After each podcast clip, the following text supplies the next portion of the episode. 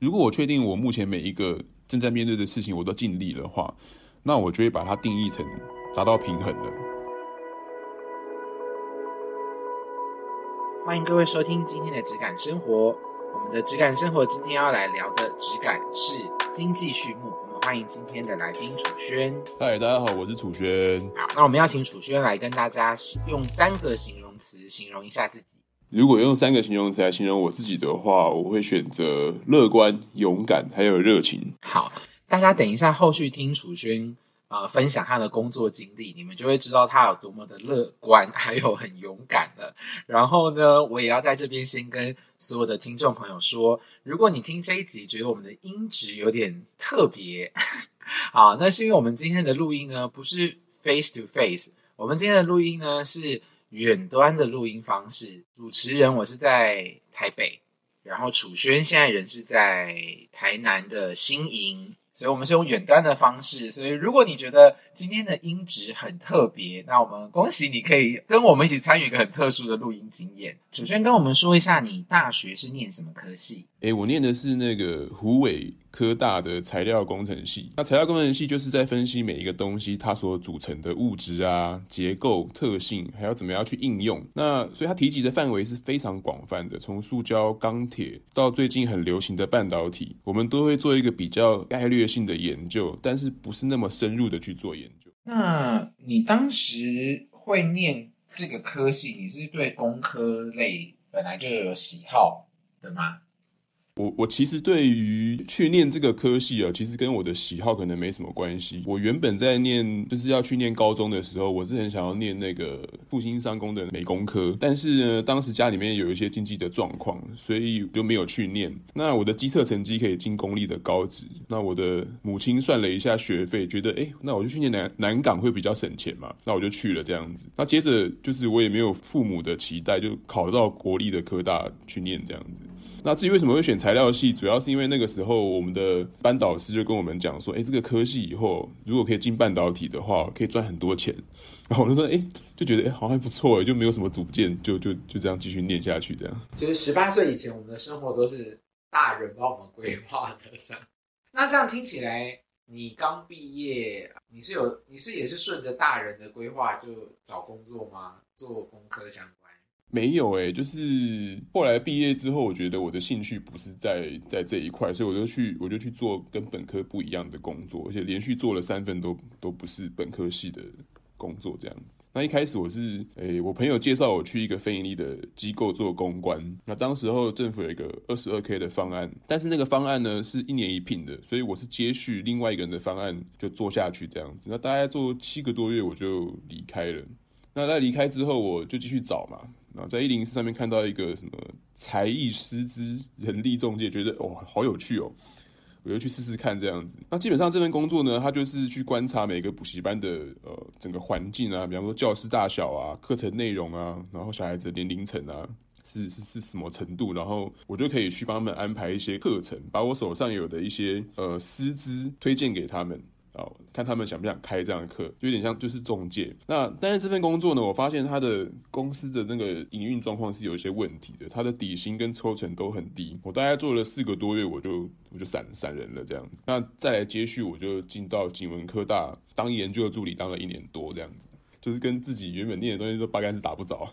这个刚出社会的经验真的是呃 非常的勇敢这样子。那你那时候为什么会选择去做研究助理？哦，那其实想法也是很单纯啊，因为就是我们当时在台北的教，我当时在台北的教会哦，就是有做那个大专生的辅导工作。那我们在景文科大有办一个服务性的社团。那我想说，诶，如果说我可以进这间学校工作的话，那我就可以直接在学校里面担任指导老师啦。那这样就更容易可以服务到那边的学生这样子。然后我看到觉有职缺嘛，我就去面试这样子。那你刚刚前面有说，其实觉得自己兴趣不在材料相关，都没有想过还是要去找本科相关吗？那个时候，我的同学有邀请我去台湾第一的半导体工厂上班，因为我同学在在成大念博士的时候，跟他们有很多合作。那我后来，我后来还是拒绝哦，就是因为我心里面就想说，哇，每那个那边的那个环境是，就是你每天都要在那边，在一个无尘室里面，你没有手机，没有讯号，然后你要待九到十三个小时。我听他这样讲完之后，我就觉得哇，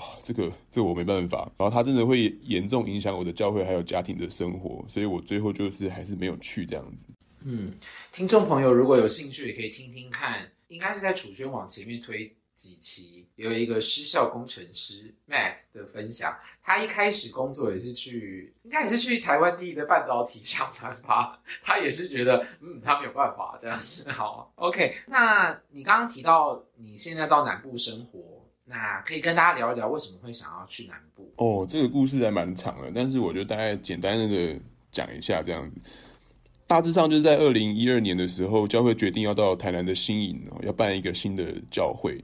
那我在祷告跟阅读圣经的过程中呢，我就做了一个很勇敢而且很乐观的决定，我也要去南下，我也要南下去宣教这样子。那一起跟呃当地的牧师建立教会。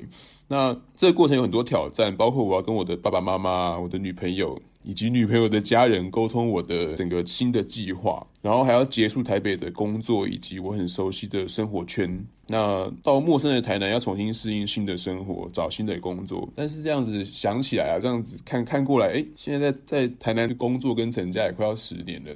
嗯。对，就是很勇敢，晃眼间也都也都十年了。你一去台南就开始找畜牧工作吗？哎，没有哎，我一开始是先做就是本行，因为其实，在台南新营这个地方，它的工厂很多，但是大部分是属于船产跟化工类的，很多钢铁厂也有，可是比较少一点。就是我刚刚讲的这两个是比较多的。那我就去一家树脂厂上班。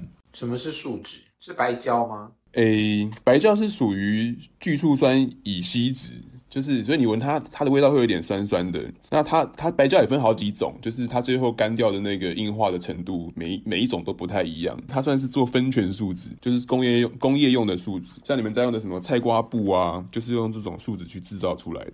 哦，菜瓜布是树脂。是是是，它是树脂。那我们的公司用的树脂的制造成最后的成品是砂轮片。砂轮片在很多的铁工厂啊，或者是日常生活中可能会比较常见一点。它需要安装在一个啊锯东西用的。对对对对，需要这样装在一个砂轮机上面，利用旋转机器去旋转它，它就可以去对你要施做的物品做切割，这样子算是一种消耗品啊。那我在这间工厂是担任树脂的检验员，那不同于在台北的工作经验，可是我在这间公司呢一待就是五年，而且常常被欺负。待五年常常被欺负，为什么？我刚下来南部的时候才二十五六岁而已，那就是在里面哦，这样就把年纪讲出来了。因为我在那边就最年轻嘛，所以什么杂事都要做。因为我们那时候应征的是检验员啊，但机器里面除了数值检验啊，你还要去，比方说去现场做，比方说那个数值我们制造完之后要下料到桶子里面去，那个你也要去做。然后甚至是比方说我们最后的那些废水进到废水厂里面，最后会排放变成污泥，那我们也要回收那些污泥去做检验，那都是分类工作。哦。然后其他像是什么，呃，后院的拔草啊，什么办公室影印机要修啊，然后电脑宕机要怎么去维修，然后到后来还更更扯是还有什么，比方说 I O I S O 的那个申请工作，我也要去弄，就是整个就是很杂，什么事情都要做这样子。你是因为你年纪最小的关系？对，这个这个是一个。他他们都大你很多，是不是？那个我在那边的时候，最少最小的人大我十一还是十二岁，就是比我在上一届就大我十一十二岁，然后再上去就是一堆都是大我什么，我们那边不多，在七个人七个人上班，那蛮多都大我二十岁的。哦，他们一定很开心啊，想说来了一个小杂工。除了年龄差之外，有什么在那边会觉得不开心或者是不舒服？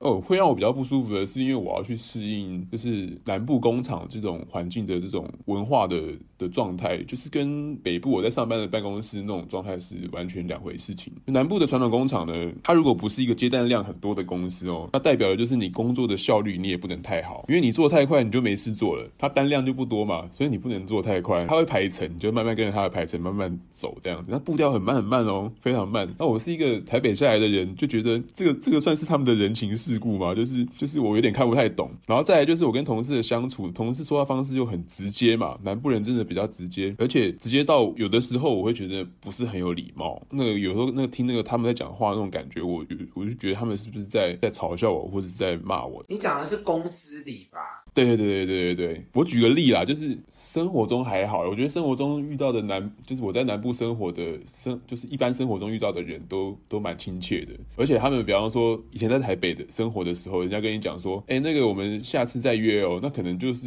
可能就不会再约了。但南部不是，南部是，哎，他我们在再约吃饭，他会打给你，就我觉得这个是一个文化上的差异。那那工厂里面有时候他们的没礼貌是，比方说我那时候请婚假，然后一请请七天嘛，那。我主管，你看到婚假的时候，他不是恭喜我，他是说，哎，那你什么时候要离婚？他跟你开玩笑，但他开那个玩笑不太好笑。我听他就觉得，我是什么东西？这个是玩笑吗？这这个有点这咒诅了吧？就是听起来不是很很好的玩笑这样子。就因为到后来就觉得他们跟他们沟通的那个过程，我不是很舒服啊，所以跟同事的相处到最后就变成有点，大部分我都是安静带过这样子。当中工作也没有说很轻松嘛，但是换来的可能就是同事觉得我，哎，你你是不是个性很很高傲啊？所以他们会有一些攻击，然后或怎么样，所以他们后来就在我背后跟老板说我工作不认真，就开始抹黑这样。那他攻击是怎么样？抹黑你是会去告你状这样？他就是跟老板说，哎，你这个楚轩这个上班不太认真哦，所以那个年终可能可以不用给他，就类似像这样子的。哈？你怎么会知道？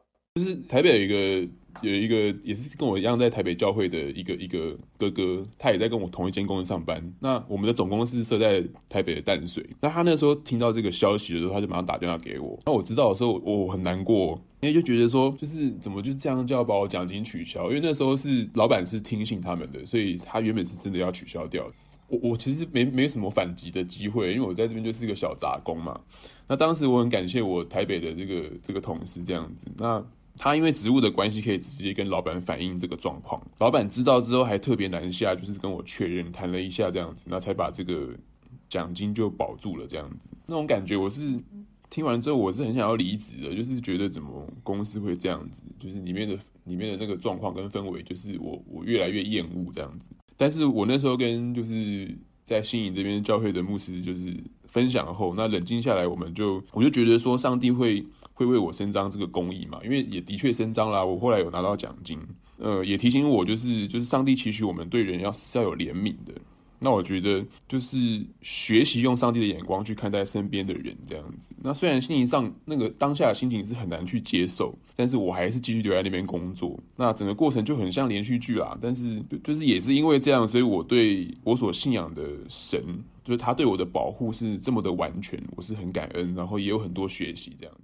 我相信，如果我们的听众有跟你一样选择待在一个不是很舒适的工作环境，当然可能每个人的原因不同啊。但我觉得不论是什么原因，真的是很难的坚持，因为你已经不舒服了，可是你还是要做这个决定，我觉得是很不容易的。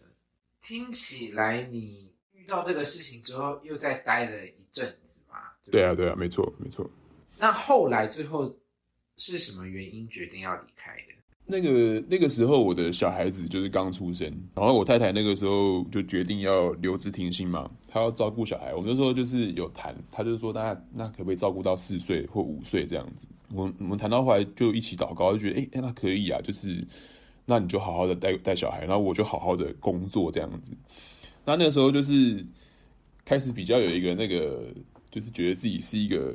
男人就是好好的把这个家 撑起来的那种责任感，这样子，那就是，而且那段时间其实很多教会的弟兄姐妹也给我们很多的帮助。在那间工厂上班的薪资本来就不是很好了，然后即便有这么多帮助的这个这个状况，他还是就是已经在吃老本了。就是我们那时候都有在算自己家里面的账嘛，就是已经已经透支了。那这个公司呢，其实它相对来讲，它算是夕阳产业，因为这个大陆那边代工如果做起来，其实我们这边会被替代掉很快。那薪资调整幅度这么有限，那我就觉得说，那我是不是该换一个工作，换一个工作环境跟一个薪资比较高的工作这样子？我就跟我太太一起祷告，然后把这件事情交给神。后面的剧情就就是很意想不到的继续发展下去这样子。呃，我在我在教会呢，就是有带一个小组，成员都是上班族或是已婚家庭。那有一次呢，我们小组出游办在那个嘉义的绿营牧场，在这个安排的过程中呢，台北的一个朋友打电话问我说：“哎，我们南部有没有？”他有没有认识一些人？他们现在缺工作。那这个我这个朋友呢，他是在乳业协会上班，所以他介绍的都是那种养牛的畜牧相关的这种工作。然后哇塞，可以去养去牧场里面养牛这样子，就觉得哇，好好有兴趣。哎，我很好奇，你就是你听到这个工作的时候，你会有兴趣。它完全是很新、很不一样的挑战耶。对，完全不一样，因为我我之前就不是念这个啊，完全没有接触过，只是听到说哇，怎么这么有趣这样。当天面试很有趣啊，老板跟我讲了很多，就是牧场的很多大小的事情，像比方说一头牛，一头成熟的母牛是大概六百公斤重，然后下榨乳是挤奶很辛苦啊，怎么样怎么样，然后养牛要会开山猫啊、拌草车啊这些东西，然后呢越听越觉得哇，这太酷了，太酷了，不是每个人都有这个机会啦。然后我想说，那我一定这个这个机会一定要抓住，就是要去试试看这样。所以那时候就是后来面试，他谈到的这个就是。薪资啊，什么都都各方面都不错。最初我只是想换一个高一点薪资的工作嘛，觉得哎，反正三四年之后，如果真的家里面太太回来上班了，那我再换就好了。那老板当时他的薪资真的蛮不错的，然后虽然离家真的是蛮远，骑机车大概要三三十五至四十分钟。哇塞，真的非常远哎。那个我觉得要跟听众朋友说一下，因为大家可能。都在都市生活的人没办法想象，在乡下骑四十分钟是非常非常远。那我好奇，呃，毕竟你是真的跨到了一个很陌生的领域，你本来工科学习的背景，你实际在经济畜牧这个行业，你觉得有帮助吗？哎，我觉得帮助还蛮大的。理工的背景，我们的训练会让我们比较有那种比较清晰的分析能力。对，所以因为我觉得理工脑这种东西，它是锻炼出来，它不是一个人什么天生就有这种想法或是这种逻辑，它是它是训练出来的。像大学的时候，我们需要去记很多数学的公式，然后那公式有点像工具，然后你要怎么把这个数字解释成文字，然后再进一步去理解它，然后或者是分析各种不同的材料啊，或者是。这个材料里面的结构是长什么样子？我们要用数学式把它把它分析出来，然后它是什么样的结构跟特性？我们就是在这样子的训练的过程里面去了解，这样，所以我觉得是会让我在工作里面很快可以抓到一些重点。哦，你是说你觉得那个理工的训练帮助你在刚开始做经济序幕的时候学习去整理重点，觉得蛮有帮助的？那你？为什么后来又在离开养牛的这个工作？因为我知道你后来是养鸡。嗯，那时候就是最后老板是没有想要在柳营开新厂。去我那时候去六角乡，你听过极限村落吗？可能平均年龄要达到什么七十岁，就是那个村落叫做极限村落。那六角乡就是属于那种地方。那时候就觉得哇，一个遥远偏僻，然后又有一个就是这么老的一个年年龄层这么老的一个地方，你要我待几年？就是一直会想要想说，你你不是说你要在柳营开吗？然后怎么就到最后他是没有要开嘛？那所以我后来就跟我的就是太太啊，然后教会的牧师一起讨论这件事情，然后祷告之后，我就决定先把这个工作先辞掉，然后去找离家近一点的工作这样子。那所以那时候投履历，我就是。又多了一个选项可以投，觉得觉得很特别，就是哎，除了那个工厂可以投，我还可以投那个牧场这样子。然后后来就一间那个养鸡场就对我有兴趣，他是养蛋鸡的。然后我就想说，哎，就是跟那个老板谈完之后，那我就去试试看啦，因为我没有养过鸡嘛。但是他都是算畜牧经济畜牧业，那其实牛已经体验过，想说那体验看看鸡好了，我就去去养鸡了这样子。在那个蛋鸡场呢，就是待的时间没有很长，大概也是将近一年。然后之后呢，我就到现在这个公司，规模比较大。那我是养，现在目前的话是养肉种鸡这样子。肉种鸡就是我们平常吃的肉。对对对，你们现在在那个就是鸡块啊或什么的，就是肉种，就就是肉鸡生出来。那肉种鸡它其实就是生，我们说养，我们讲种鸡就是因为它会生种蛋嘛，就是那个蛋蛋孵出来之后的那个鸡是你们吃到的。对，所以种鸡专门在产这些鸡的的源头。哎，那你提到了现在的公司很大。那我想说，也可以跟大家聊一聊，跟过往就是小公司工作的经验有什么样觉得很大的不同？我觉得非常不一样诶，就是我觉得大公司的制度是很很完整的，就是光是福利就就非常不一样了。可能因为大大大公司比较会会被那个外面的这种媒体啊，或者是员工去放大检视，所以它很制度的细项，它都照着政府走，就是很规矩。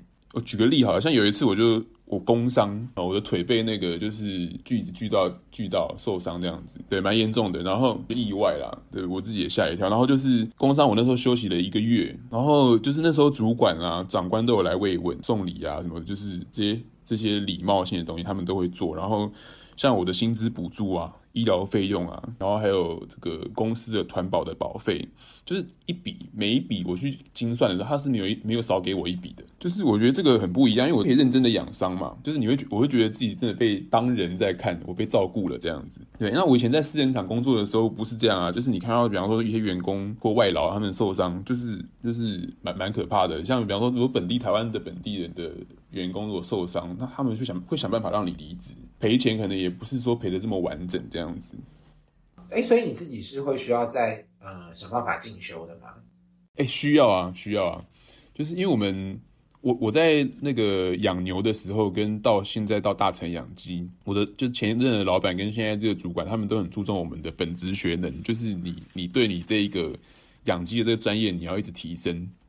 所以，所以我很幸运，就是到现在我都没有花钱买到书，因为这些书籍呢，我在公司都可以看。而且我的前老板跟现在这个主管，他们都会去定期找一些老师，比方说像兽医啊、动物营养师啊，或者是环境设备的工程师来帮我们上课，然后把很多很新的书啊，或者这些资讯，他就分享给我们，让我们去阅读这样子。所以我觉得是，就是刚好遇到这么用用心的的的的主管跟老板这样子。我觉得这样听起来就是工作的环境氛围很好，然后愿意这样子训练员工、培训、培植员工的老板或是主管，有这样的人，应该说在这样的环境下，员工才会愿意待得久嘛，然后也会觉得可以一起成长这样子。对，然后我讲着讲着，讲着讲着，觉得我们好像在帮大成业配真才这样，好。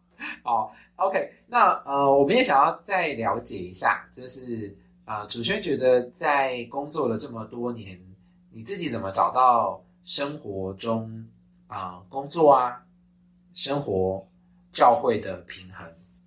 嗯，我我只能确定自己有没有尽力。耶。